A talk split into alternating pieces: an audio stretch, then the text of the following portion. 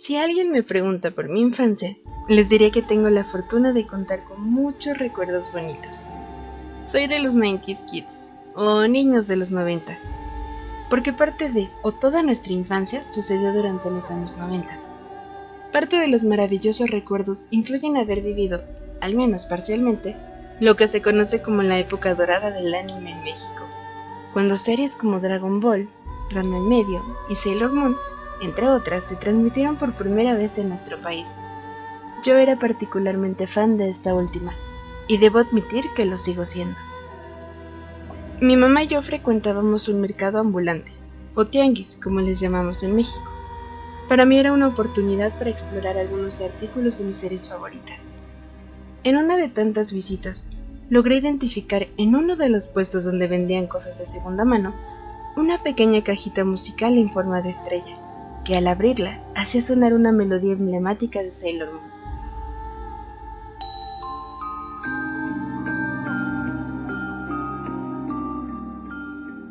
Haciendo uso de todos mis ahorros insistiendo a mi madre que me ayudara a completar el costo que había negociado con la persona encargada del puesto, la suerte parecía estar de mi lado ese día y pude llevarme a casa la cajita musical. Había encontrado mi tesoro, mismo que tenía conmigo en todo momento y no desperdiciaba segundo alguno para hacerla sonar con la melodía, que además evocaba uno de los momentos más memorables de la serie. Una noche mientras dormía, me despertó el sonido de la cajita, que se activó sin que yo la haya siquiera tocado. De hecho, la cajita musical estaba sobre mi escritorio, al menos a un metro de distancia de mi cama. Suponiendo que se trataba de alguna coincidencia, pues perfecto, Finalmente la caja era de segunda mano y ya había sido usada. Decidí regresar a dormir. Nuevamente me despertó el sonido de la cajita musical. Yo me encontraba acostada de lado, mirando hacia uno de los muros de mi recámara, y giré para bajar de la cama e ir al escritorio para hacer que la caja dejara de sonar. Al momento que yo volteé hacia el escritorio, pude distinguir la silueta de una niña o jovencita que tenía mi cajita entre las manos. Quise gritar por el miedo, pero no podía abrir la boca y lo único que conseguí fue cerrar los ojos. Después de unos instantes, volví a abrir los ojos y ya no había nadie. Me levanté de mi cama y fui con mis padres para decirles lo que había visto, pero al no haber nadie en mi habitación, solo me dijeron que volviera a dormir. Los días subsecuentes yo me encontraba aterrada. Quise encontrar un sentido racional a todo lo que sucedía y traté de convencerme de que lo había soñado o imaginado. Todo eso fue inútil puesto que al cabo de unos días, mientras yo hacía mi tarea y tenía la cajita musical a mi lado, alguien me tomó por la espalda como si me abrazara. La sensación que tuve es que era alguien más o menos de mi tamaño, es decir, parecía que era una jovencita tal como yo. Mientras tenía esta sensación, escuché cómo me susurraban al oído.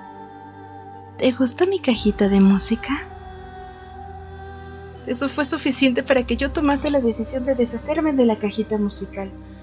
La arrojé al cesto de basura de mi habitación con la esperanza de que a la mañana siguiente esa bolsa se desecharía junto con el resto de basura de la casa.